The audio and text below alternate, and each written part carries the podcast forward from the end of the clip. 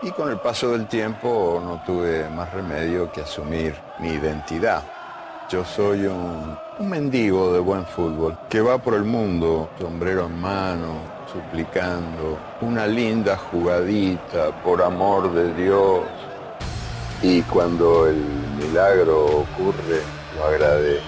Sí que me importe un rábano cuál es el club o el país que me lo ofrece. De la única religión que no tiene ateo. No tiene ateo. Escucha el deporte. La barra por Ibero 90.9.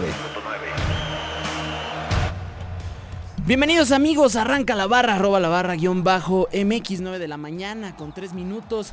Bienvenidos a la hora dominical de deportes a través de esta frecuencia modulada. Mi nombre es Omar García Cosío y les doy la bienvenida a una hora que va a tener pues un poquito de todo, sobre todo deporte mexicano en esta ocasión.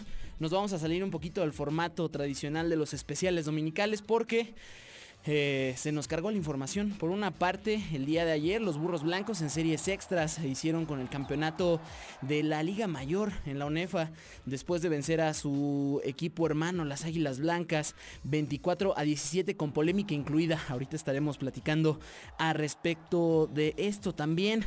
Le estaremos dando un especial eh, al Premio Nacional del Deporte que como ayer habrán escuchado y como... Eh, pues habrán oído, Alexa Moreno se hizo con el premio eh, nacional del deporte en la categoría olímpica, pero no fue el único galardón que fue entregado. Hubo también por ahí entrenador, promotor, a la trayectoria también, una multimedallista mexicana, que también estaremos haciendo ahí una retrospectiva en cuanto a todos estos temas. También la super ronda de béisbol, que es el clasificatorio al que México se estará enfrentando a diversas novenas y por el cual accedieron vía un preclasificatorio acá en Guadalajara, en el estadio de los Charros de Jalisco, pues les estaremos contando un poquito de qué es, cómo funciona, cuáles son los premios, quiénes están participando y por supuesto también eh, pues toda la, circunstancia que, que, lo rodea en torno a la oficina de Probase, ¿no? Que es eh, pues digamos uno de los eh, pues entes, ¿no? De los entes gubernamentales que están apoyando el béisbol como ya lo habrán escuchado en diversas ocasiones. También un previo de la semana 10 de la NFL que empieza el grueso, ya había finalizado el debut de esta semana con... Eh, con eh, los Chargers que derrotaron 26-24 al conjunto de los Raiders allá en eh, Oakland, no, al revés, los Raiders que vencieron a los Chargers allá en Oakland, nos traicionó un poquito ahí la, la memoria del domingo pasado, eh, después, insisto, de una actuación magistral por parte de Philip Rivers el domingo pasado, pues eh, con un minuto y tres tiempos fuera, que eso hay que, hay que decirlo, no pudieron avanzar, ¿no? Sencillamente la, la defensa de los Raiders, aún entregando castigos, pues se hizo con la nota, la nota importante y pues por supuesto con esto le dieron la quinta victoria al conjunto de Oakland que pues se perfila ya como un contendiente por ahí a, para acceder a la postemporada, por lo menos vía comodín. Y pues vámonos a escuchar la primera canción de este domingo. Vamos a empezar tranquilitos. Hace mucho que no escuchábamos esta canción en este espacio. Esto se llama Susie Q de Credence Clearwater Revival. Regresamos aquí a la barra por Ibero 90.9. Esto que escuchamos es Susie Q de los Credence para poner un poco rock and rollero este asunto aquí en la barra por Ibero 90.9. Ya estamos de vuelta ahora sí para entrar el, al pues al tema deportivo, Ah, al tema que nos atañe en esta en esta mañana. Si los estamos acompañando camino a algún estadio, por supuesto a Ciudad Universitaria, que el ratito los Pumas estarán enfrentando a Juárez. También haremos un recuento ahí de lo que se viene para la liguilla y es que ya muchos equipos están sacando la calculadora, entre ellos, por cierto, este conjunto universitario. Ya tenemos a Fer Reyes, ¿cómo estás, Fer? Hola, muy bien, gracias Omar y hola a todos los que nos escuchan. Y pues platicar un poco de, tenis, eh, que el día de ayer gana eh, en las Next Gen ATP Finals el italiano eh, Yannick Sinner de 18 años de edad. Es el más chico en todo el circuito de la ATP hasta ahora, bueno, de- dentro de los top 100. Y gana por tres sets seguidos, eh, de 4-2, 4-1, 4 4-2 a Alex de Minar, el australiano de 20 años de edad.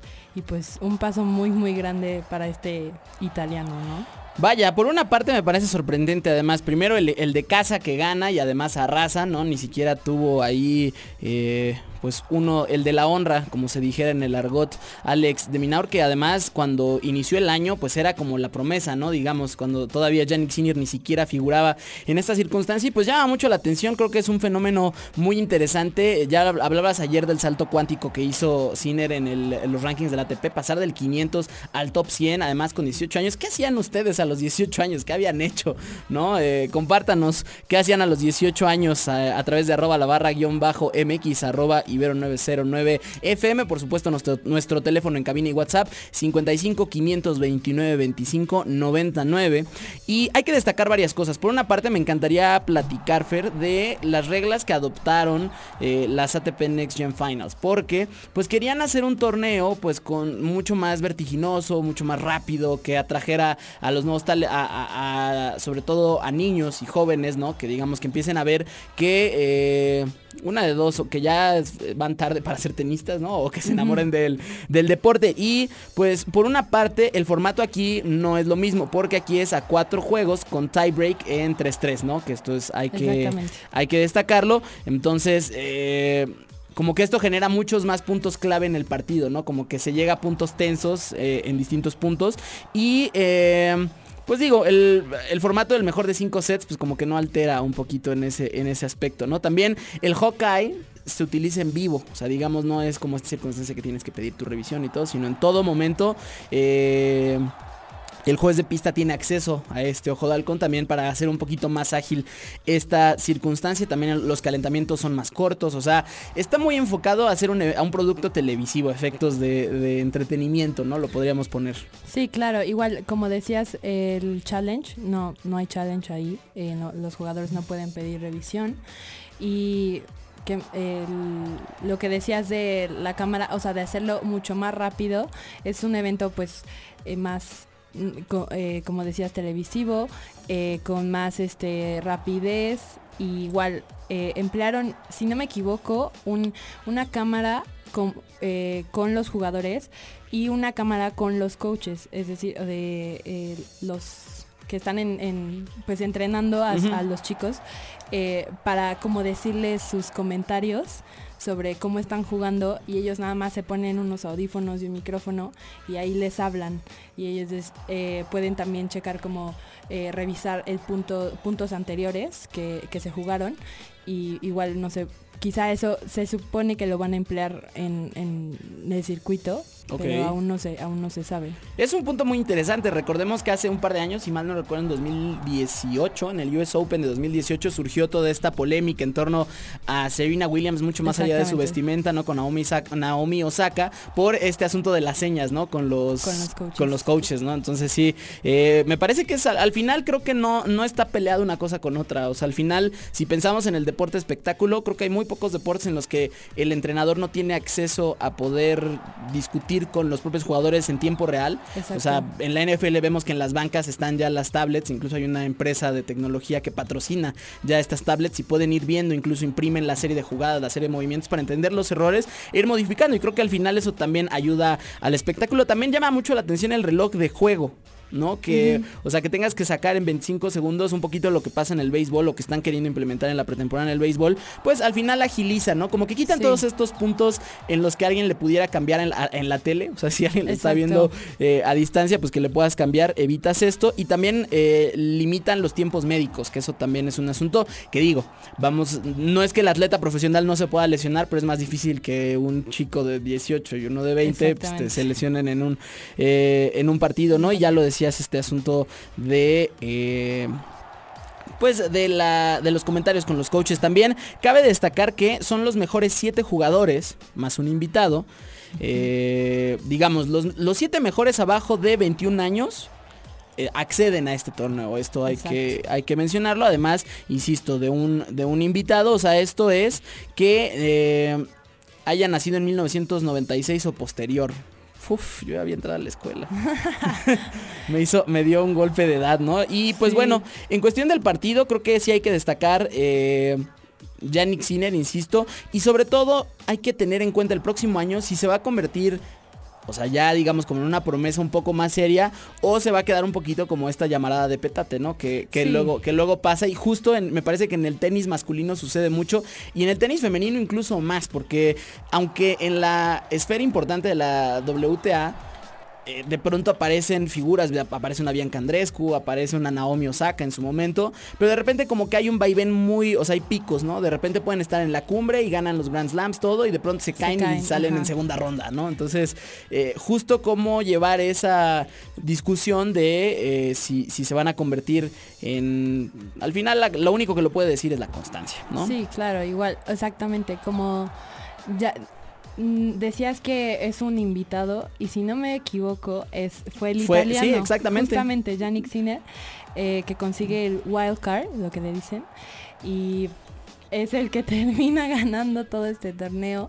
Y la verdad estaría muy interesante que hubiera un, unas Next Gens, pero de WTA Finals. Claro, creo que, creo que también es importante. O sea, si bien ahorita estamos justo viendo las Nito ATP Finals, estamos viendo el Next Gen, como que está muy abocada al, deporte masculino y creo que, que, se podría hacer el mismo modelo, incluso en las mismas sedes. O sea, sí, claro. le, aportaría mucho más. Además, no es como que en el tenis no suceda eso, ¿no? O sea, justo los torneos importantes, pues siempre tienen esta mezcolanza un poquito de incluso dobles mixtos, como que se reduce mucho la competencia. Y precisamente para hablar de las ATP World Finals, Novak Djokovic acaba de ganar hace unos minutos a Mateo Berretini con parciales de 6-2 y 6-1, con lo cual pues está avanzando a efectos de su grupo. Hoy se estará enfrentando Roger Federer contra el austriaco Dominic Thiem, que es uno de los partidos pues más atractivos ¿no? de esta primera semana. El día de mañana dos promesas, David Medvedev contra Stefanos Tsitsipas, que son, insisto, estaban un poquito en esta categoría con Alex de Minaur como pues estas promesas y todo, ellos ya dan el salto y ya están, digamos, en el top 10 de los rankings de, del ATP. Y por supuesto, quizás el duelo estelar de esta jornada, Rafael Nadal se estará enfrentando a Alex Zverev. Así es, y igual eh, tener en consideración que pues Nadal está eh, con su lesión abdominal aún, eh, pero sigue entrenando bien. Y pues como decías, eh, Paz, que el año pasado dejaba, eh, ganó las Next Gen Finals y ahora se encuentra en las NITO ATP Finals, entonces es un gran paso también para el griego. Y veamos si puede, si va a poder contener a Medvedev, porque es un, es un rival muy muy fuerte.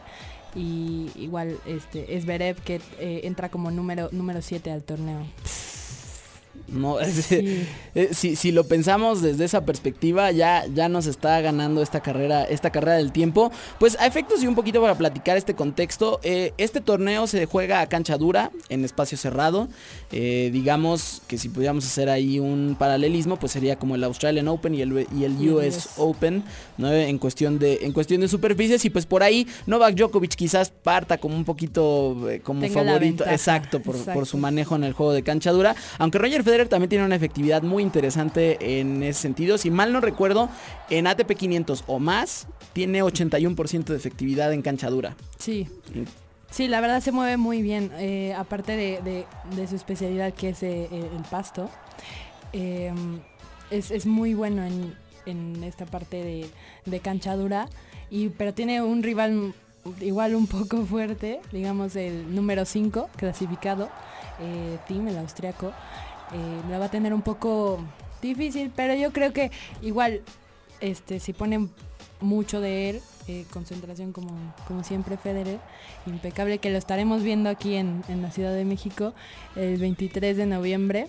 Ya, En la Plaza México, sí, ya, falta muy poquito. Y pues esperemos que a ver quién gana estas Nito ATP Finals porque no hay, eh, en realidad no hay favorito, todo el mundo puede llevárselo ahorita. ¿Te imaginas que, o sea, pudiéramos ver, o sea, si Federer o, Alex Zverev se terminan llevando, estaríamos viendo un campeón de las Nito ATP Finals acá en la plaza... Va, estaría muy bueno. En la plaza de toros, ¿no? Además, si mal no recuerdo, de hecho, incluso podría ser la final porque están en grupos en diferentes en diferentes grupos David Daniel Medvedev Stefano Tsitsipas Alexander Zverev y está y Rafa Nadal están en un grupo y en el otro Novak Djokovic, Roger Federer, Dominic Thiem y Mateo Berrettini. Así es. Ahí para dejarles el dato del tenis, del deporte blanco. Vamos a escuchar la segunda canción y nos vamos al corte de la media aquí en esta hora deportiva, ya media hora también. Eh, esto es Heroes de David Bowie. Regresamos para platicar del campeonato de burros blancos que por primera vez como equipo de burros blancos se corona desde 1955 en la Organización Nacional de Fútbol Americano Estudiantil acá en México. Esto es David Bowie, regresamos. Richmond, 96 double, 96 double. Check, oh, what a flare, what a flare. Hot, hot. Escucha el deporte. Peyton drops, looks, fires. Touchdown, Reggie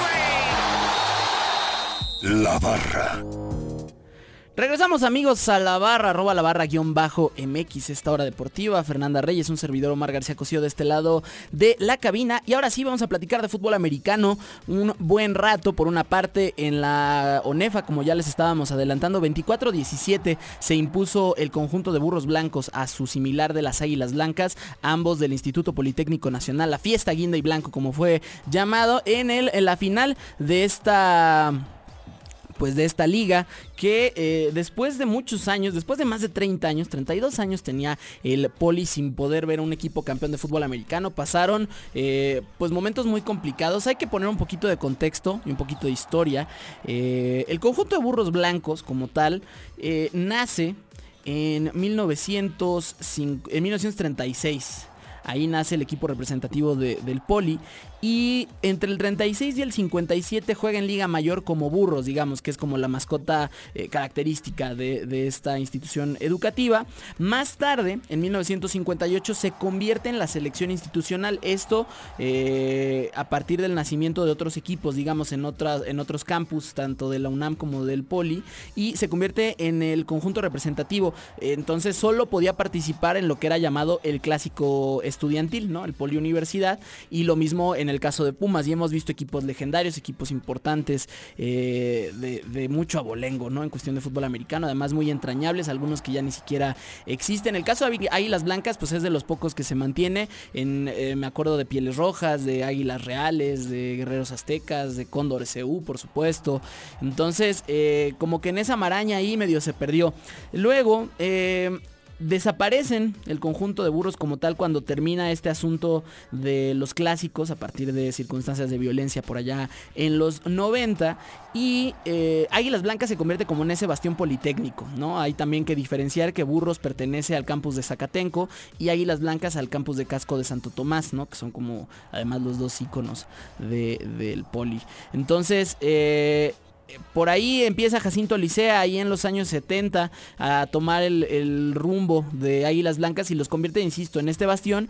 Y es hasta la década de los 2000, en el 2007, cuando regresan. Regresan todavía entonces a la Conferencia Nacional, que era una especie de segunda división, y se hacen con el ascenso después de vencer curiosamente en la final a Pumas Acatlán, que también es como, eh, pues este segundo equipo ahí de los Pumas sin mucho, sin mucho éxito. Incluso eh, han sido vapuleados en varias ocasiones por, por sus hermanos. Me acuerdo un, un 1-0, que, que, sí fue, eh, pues solo antideportivo. Pero bueno, eh, de regreso al punto importante, pues eh, en esta vorágine politécnica regresan los burros a Liga Mayor y eran la víctima, ¿no? De hecho, en los clásicos contra Pumas, CU, pues no, no habían podido ganar hasta el año pasado, que en las semifinales en el Estadio Olímpico los eliminan. Y ese es como el regreso del fútbol americano estudiantil, digamos, a la escena importante por parte del Poli. Pierden la final con los auténticos Tigres. Y este año, en los tres enfrentamientos que tienen con contra Pumas, los, los equipos... Eh, eh, de, Guinda y Blanco, pues eh, terminan con récord de dos ganados, un perdido.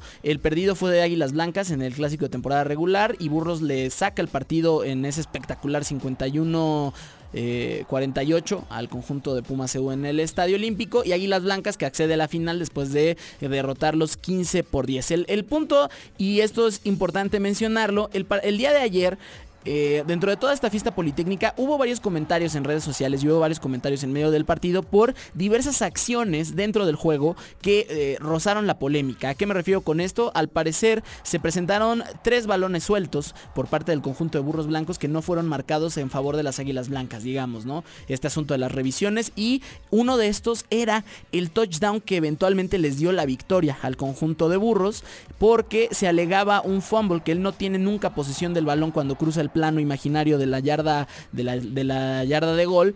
Y eh, en dado caso cuando se pierde el balón en la zona de anotación se convierte en touchback para el otro equipo y con un gol de campo hubiera bastado para que las Águilas Blancas se hicieran con este con este campeonato. Entonces, eh, eso por una parte. Por otro lado, esta fue la primer final politécnica desde el 89, cuando los Pieles Rojas le ganaron Águilas Blancas, curiosamente, allá en el estadio Wilfrido Macié, que es como la gran casa del Poli. Y pues con esto ya, insisto, se, da por finalizada esta circunstancia de que regresa a primeros planos el conjunto de Zacatenco en el fútbol americano, eh, mexicano, estudiantil. También hay que destacar que ahorita la CONADEIP, que es la otra conferencia, está ya llegando a su zona final. El día de ayer, los borregos, el viernes, los borregos del TEC de Monterrey derrotaron a los aztecas de la UTLAP, que es uno de estos partidos también muy atractivos y que pues a partir también un poco de la separación de estas dos ligas y de la creación de, la liga de instituciones privadas, pues, pues sí le, quitó un poco de color, le quitó un poco de sabor a lo que era este deporte, a pesar por supuesto de que sí había un dominio de estas instituciones privadas, pues eh, por demás, por demás marcado. Entonces, pues Insisto, burros blancos campeones, aún con la polémica. Si estuvieron en el partido, coméntenos qué tal estuvo ayer. Eh, hubo un par de imágenes que llaman mucho la atención. Por una parte, el, famoso Wellum, que fue como un Wellum unificado. Hay que separar que cuando, digamos, los fans de Águilas Blancas o de Burros Blancos, después del ping pong porra, dicen Águilas Blancas o Burros Blancos Gloria, ¿no? Eh, después de este, pero se unió como en un Politécnico, Politécnico Gloria, que es como la más universal. Y eh, pues una de las postales me Además esto también eh, lo traigo, lo traemos a la mesa porque en medio del fútbol americano estudiantil, pues como sabemos, Enrique Graue fue el reelecto como rector de la Universidad Nacional Autónoma de México para el siguiente periodo y por supuesto una de las primeras circunstancias fue preguntar por el futuro del conjunto de Puma CU después de una hegemonía importante, ¿no? Eh, fueron 12 años en los que por lo menos estaba auténticos Tigres o Pumas en la final. En muchas ocasiones eh, eran estos dos los que disputaban la final. Pues termina como esta circunstancia de hegemonía por parte del conjunto universitario. Y era como esta gran, ¿no? Porque también haciendo una separación, no es lo mismo hablar del Club Universidad Nacional, que es el de fútbol de Liga MX, que los Pumas EU. En Pumas EU el rector tiene toda la injerencia para decidir sobre el futuro del equipo, sobre presupuestos, sobre entrenadores, sobre todo, y pues sobre todo queda como esta sensación de que se dejó una generación, ¿no? Con un solo un campeonato en las últimas tres temporadas. En el 2017 ganan el campeonato y en 2016 llegan a la final, digamos, por, a efectos de la elegibilidad de los jugadores, pues que se fue una generación dorada sin muchos éxitos, dos semifinales, un campeonato y un subcampeonato. Esto hay que, hay que destacarlo. Sí, sí, eh, como de, hecho te iba a hacer una pregunta, eh, como termina la, como decías, la hegemonía de Puma CU, eh, pues ¿qué le, qué le depara la, la siguiente temporada ONEFA? Pues por una parte hay que ver cómo va a funcionar el nuevo, eh, pues la nueva generación, ¿no? De los Pumas Félix Buendía que llega a las semifinales en su primer campaña al frente del conjunto universitario. Burros Blancos y Águilas Blancas ya con dos proyectos muy sólidos que ya demuestran que pueden competirle a quien quiera y que son favoritos para ganar el campeonato, lo cual además me parece importantísimo que en cuestiones de rivalidades siempre haya una paridad, o sea, que unas veces gane uno, que unas veces gane el otro, ¿no? Los dominios amplios en, diversas rivalidades no son buenos para este caldo de cultivo pasional, ¿no? Que se puede dar en un evento deportivo. Entonces, eso por una parte, auténticos Tigres que se tiene que reconstruir después de quedar campeones el año pasado. Esta temporada ni siquiera acceden a la postemporada y sobre todo observar estos proyectos que están creciendo, estos proyectos emergentes, los Leones de la Universidad Anáhuac del Norte, los Linces de la Universidad del Valle de México allá en Lomas Verdes. O sea, vemos, vemos proyectos como que el fútbol americano está empezando a retomar un nivel importante y esto también es muy importante decirlo, es el único deporte amateur en México que llena estadios. ¿No? O sea, todavía hay una afición creciente, ya hay una afición importante. Incluso creo que todavía un poco más que la Liga de Fútbol Americano Profesional. Como que hay mucho más arraigo. Además, por supuesto, por circunstancias de eh, identidad universitaria, que es parte, o sea, es el equipo de tu alma mater, ¿no? Exacto, que justamente pasa esto en, mucho en Estados Unidos. Claro. Que el fútbol colegial, eh, bueno, el americano, se, se pone muy... Eh, de hecho, los partidos son hasta mucho más digamos, emocionantes. este, porque pues tienes como decías esa identidad y quieres que tu que tu universidad gane y pues estás apoyándolo y tienes a toda la comunidad eh, de tu universidad ahí que justo que le guste el, fútbol americano y pues igual eso me gusta que ya se esté pasando acá y que sea eh, eh, algo, algo que podamos ir nosotros también a ver. Sí, sobre todo hay que tener muy en cuenta, por una parte, como que cada universidad tiene sus propias particularidades. Digo, acá en, México creo que las más ubicables son justo el Goya y el Wellum, ¿no? Que son como gritos muy sui generis que no, que el resto de los equipos no tiene y que es una circunstancia de identidad universitaria. Y justo allá en Estados Unidos, pues vemos que cada estadio tiene como su propia particularidad. Por cierto, qué juegazo el día de ayer. Y ya pasando un poquito al fútbol americano de los Estados Unidos y haciendo el puente con vía colegial. El día de ayer ayer eh, LSU le ganó por primera vez a la Universidad de Alabama en la conferencia de los 10 grandes, 46 eh, a 41. Esta fue la primera victoria. Hay que destacar que el equipo de Alabama eh, es uno de los grandes poderes nacionales de la última época. De la mano de Nick Saban son invitados constantes al nuevo formato de los playoffs. Generalmente son contendientes al campeonato nacional. Y... Y entonces el día de ayer, pues LSU ya firmándose como el mejor equipo de la temporada regular hasta este momento en la NCAA, porque de las ocho victorias que tienen, la mitad ha sido enfrente a equipos que están en el top 10 de, los, de las listas, ¿no? Digamos, allá también la Associated Press, que es distintos medios de comunicación, hacen una votación semana con semana con base en los resultados y determinan los primeros 25 equipos. Esos equipos están rankeados y digamos que tienen una eh, selección especial, primero a la postemporada, que es del 1 al 4 son los que participan para ser campeones nacionales. Y del 5 en adelante, eh, para abajo, digamos, esos, esos, 20 que quedan, 21 que quedan, eh, forman parte de los invitados a los tazones, que pueden ir de repente, ¿no? A estos grandes, a, estos grandes eventos a principios de año. Y pues qué bárbaro el día de ayer, insisto, eh, lo, hecho, lo hecho por LSU, de verdad es, fue apoteótico. Además, dos victorias muy distintas. En 2011 el partido solo tuvo 15 puntos y en este casi rondaron los 90. Entonces, eh, dos manifestaciones distintas, pero qué buen fútbol americano. Y ahora sí, vamos a platicar de la NFL porque también ya está en su semana 10, ya estamos empezando a perfilar ya un poquito a los equipos contendientes de cara a la postemporada. Y el día de hoy, partidos muy interesantes que vale la pena estar ahí analizando. Por supuesto, el Sunday Night como uno de los platillos estelares entre los Dallas Cowboys y los Minnesota Vikings que nos llevan un poquito a los años 70 cuando nació el pase Ave María, el famoso Hail Mary de la mano de Roger Staubach que en 1974 me parece con un, pase de este tipo en la ronda divisional le sacaron el partido allá en la tundra congelada de Minnesota como era llamado en ese entonces cuando todavía jugaban en la intemperie. Son dos equipos que están perfilándose,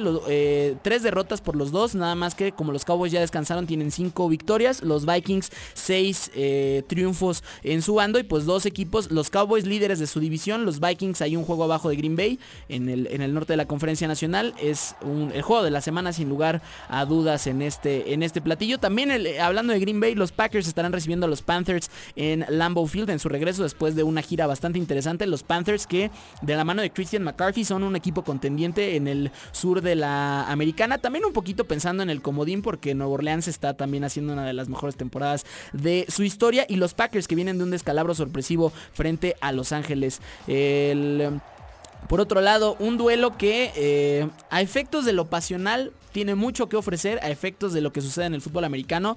Hay que ser sinceros, no hay mucho, que son los Jets contra los Giants, el clásico allá neoyorquino en New Jersey, en el MetLife Stadium. Hay que destacarlo, 14 derrotas y apenas 3 victorias entre los dos.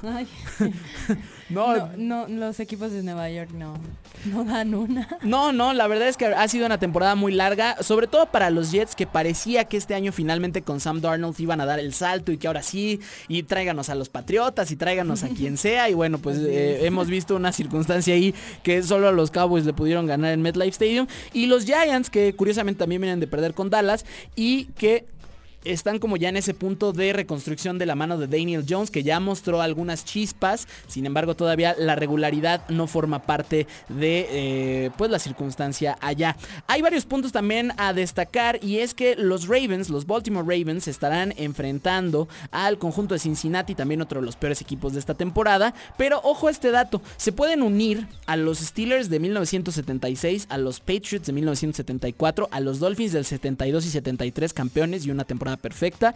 Y a los Lions de 1971 como los únicos equipos en la historia con un corredor con por lo menos 150 yardas. Esto hay que... Eh, pues vaya, no es una circunstancia sencilla, sobre todo ahora cuando el fútbol americano se ha transformado en un circo aéreo que generalmente el pues el, esquema ofensivo se centra mucho en el pase y se centra sobre todo en las ofensivas profundas, ¿no? Sabemos eh, el caso de las estrellas del NFL nos dicen un poquito cómo funciona esta circunstancia, pero pues vale la pena, vale la pena eh, clasificarlo un poquito por ahí. También eh, Kyler Murray, quien es el, fue la primera selección colegial de este draft, coreback de los Cardinals de, de Arizona, es a pesar del, del récord de su equipo, que no es francamente bueno, lidera a los novatos de la conferencia nacional con 2.229 yardas hasta este punto y un rating de 89.2. Esto lo convertiría en eh, pues uno de los corebacks con digamos mejor eh, resultado en su primera temporada efectos estadísticos. El mejor todavía es de Sean Watson, quien en sus primeras 10 eh, salidas terminó con 2.000 yardas 843. 2.843 yardas. Ahí está el, ahí está el dato.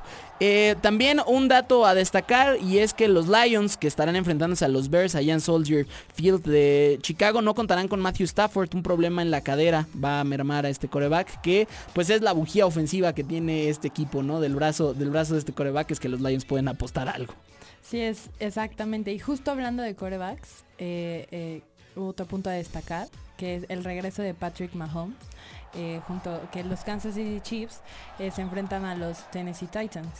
Claro, eh, después de una lesión que tuvo por ahí en el partido ante los Colts, pues se había dicho, ¿no? Que el MVP de la temporada pasada pues iba a tener un regreso complicado, que iba no no pintaba tan fácil la situación, se pierde varios partidos en los que de hecho Kansas City pues no puede sostener las victorias en Arrowhead Stadium, que era como este bastión impenetrable, ¿no? Y que les da el primer sembrado de la temporada pasada en la conferencia americana y sí, ahora regresa ya Pat Mahomes contra y para la próxima semana. Claro, además hay que destacarlo, justo, justo eso iba, porque eh, son grandísimas noticias para el público mexicano y es que la próxima semana, el próximo lunes 18 de noviembre, lo tendremos en México ya, eh, pues digamos ya incluso ya con un poquito de ritmo de juego, no lo vamos a ver así regresando. Este partido es uno que además pinta para que sea muy cómodo para él en su regreso, o sea, es un equipo que realmente tiene poco por ofrecer, los Titans que con Marcus Mariota pues no han hecho la apuesta pues más apropiada, digamos que ha sido una circunstancia compleja para él.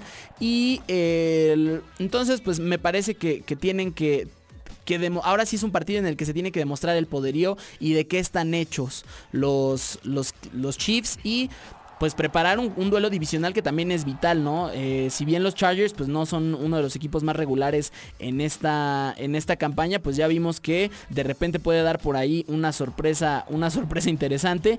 Entonces los Chiefs que marcan con 6 ganados y 3 perdidos, uno apenas por encima de los Raiders que ya ganaron esta semana, pues preparando este, este regreso. También ya nada más como para agregar un poquito, el resto de la semana los Saints que ya habíamos platicado de ellos estarán enfrentando a los Falcons, los Browns y los Bills. También un duelo interesantísimo.